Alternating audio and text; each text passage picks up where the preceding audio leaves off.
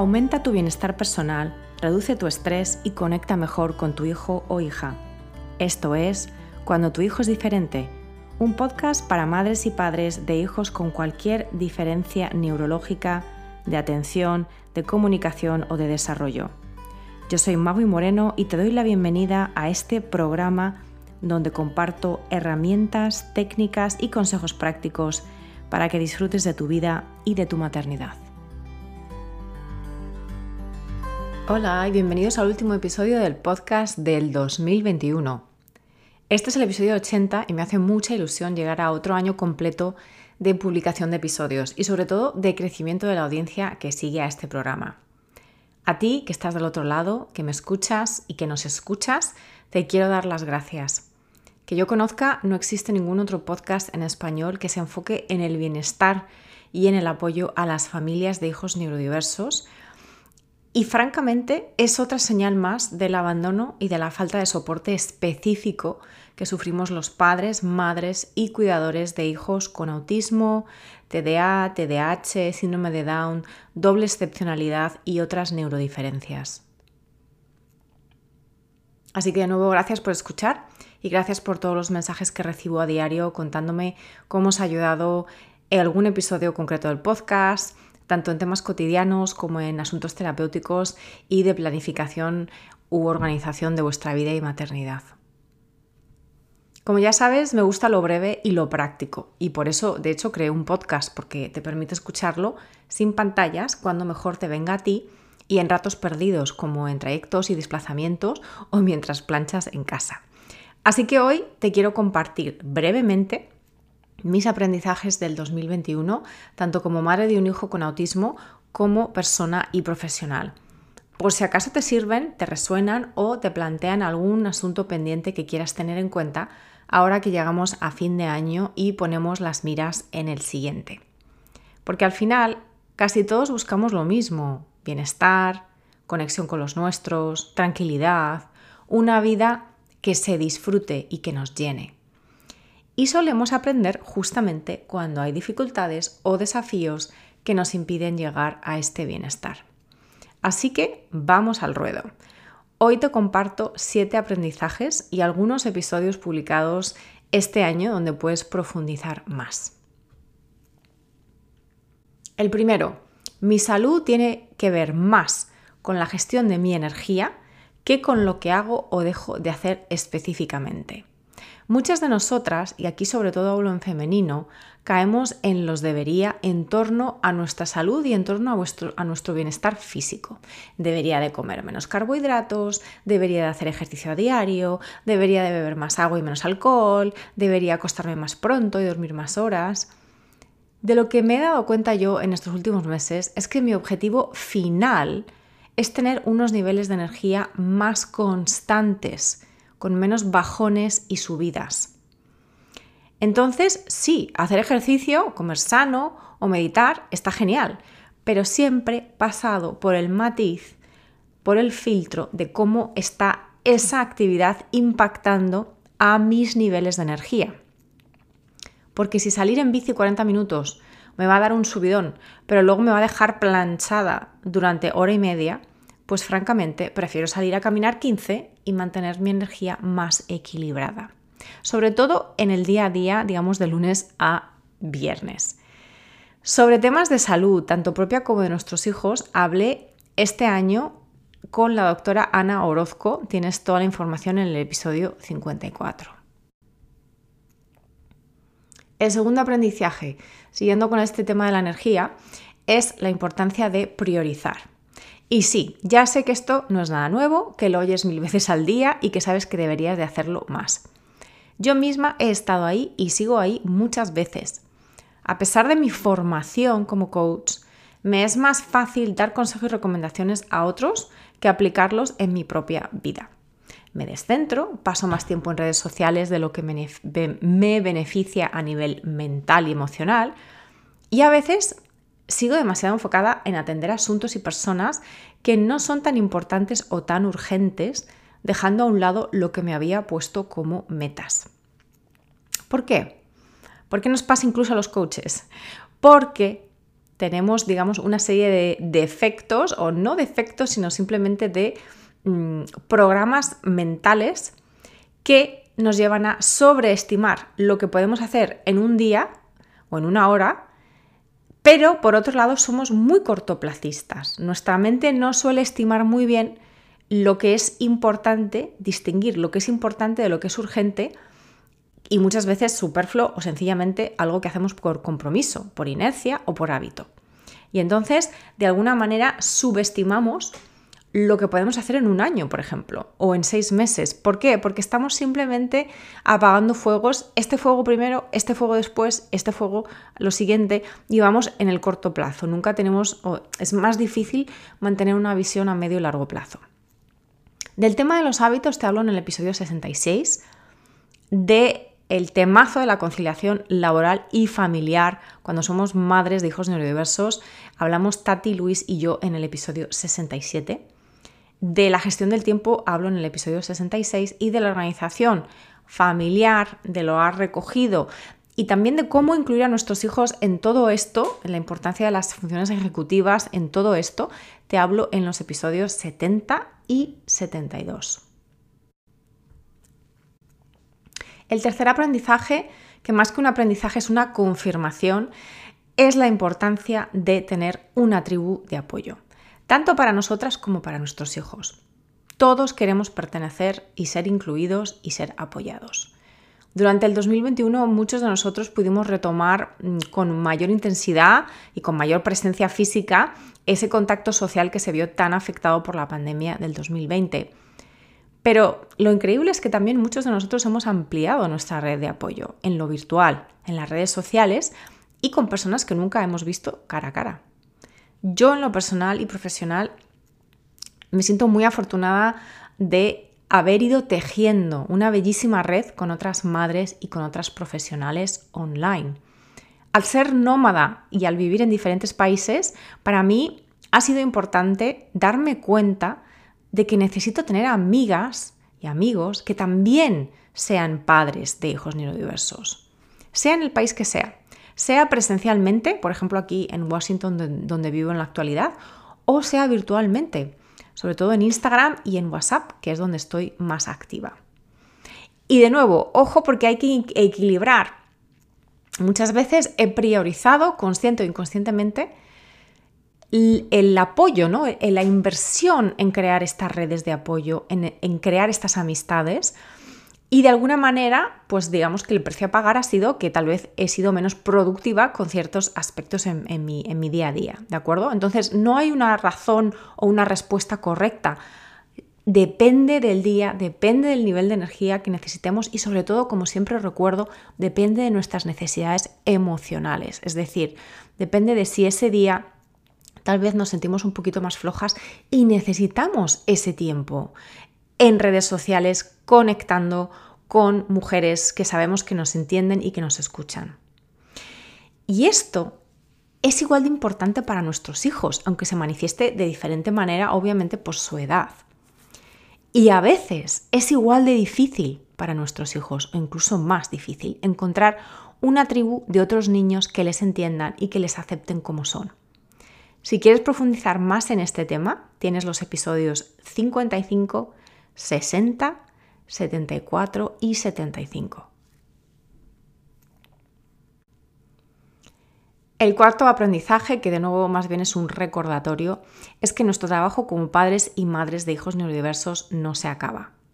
Hace poco publiqué en mis stories de Instagram una reflexión en torno a la carga muchas veces no visible que tenemos los padres para encontrar, o sea, identificar, encontrar, planificar y organizar terapias muy diversas de cara a apoyar a nuestros hijos.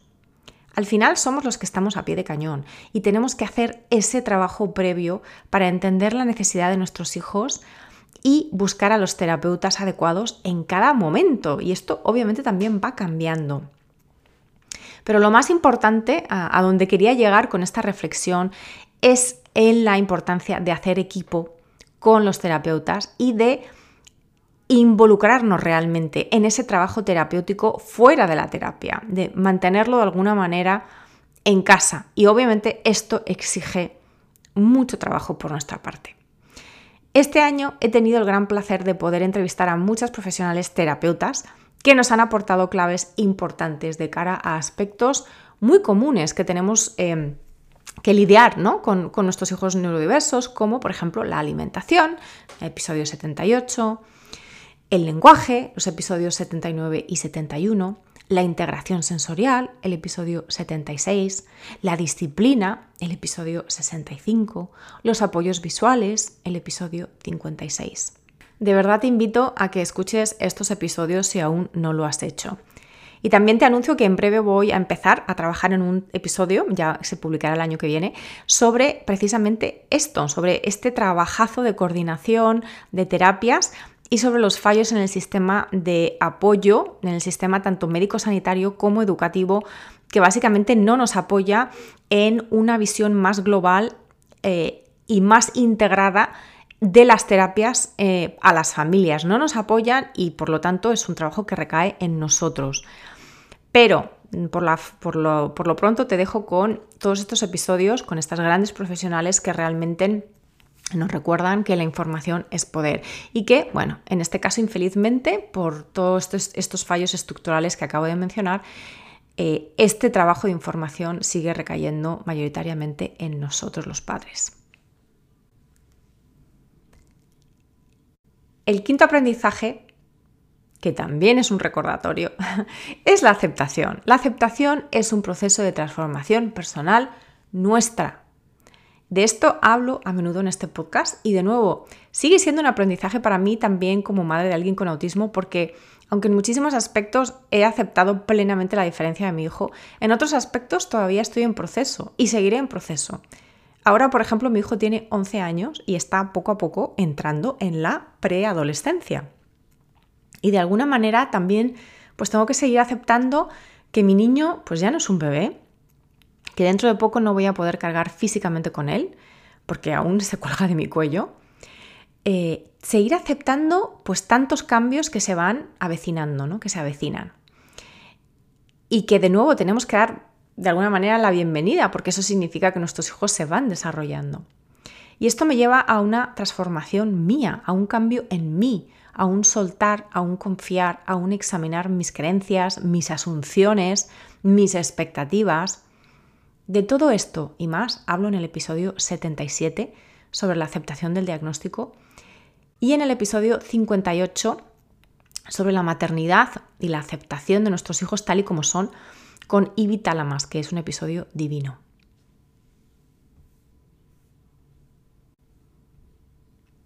Mi sexto aprendizaje es que la conexión es la base de todo y sigue siendo otro de los grandes pilares de mi trabajo en este podcast, en mi trabajo individual con madres y en mi trabajo grupal de mis cursos.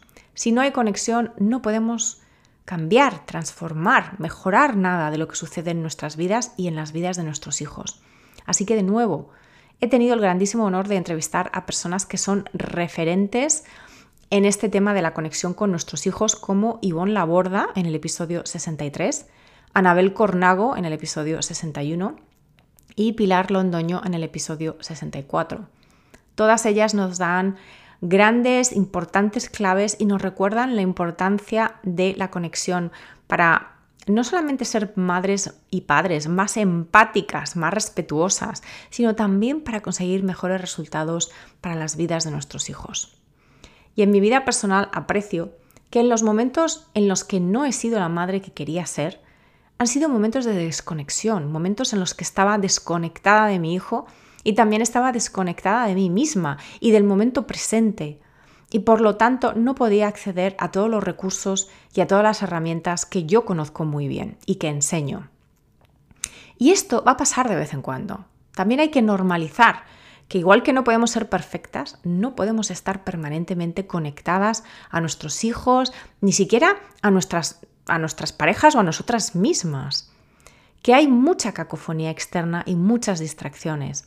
Que hay muchas obligaciones ahí fuera que nos llevan al estrés y a ese estar sin estar realmente presente.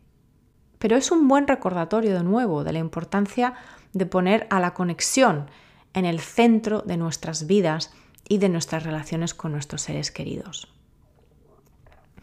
Y finalmente, el último aprendizaje que te quiero dejar aquí, que es muy básico y del que también he hablado, y es la importancia de dar gracias, de sentir agradecimiento y de practicar la expresión del agradecimiento, no solo por las cosas que han ido bien, sino también por las cosas que han sido difíciles, porque de esa manera aprendemos. De alguna manera probamos los límites de nuestra resistencia, de nuestras zonas de incomodidad y podemos de esa manera cuestionar, cambiar, transformar algo en nuestras vidas o probar algo diferente en nuestra maternidad y en nuestras vidas.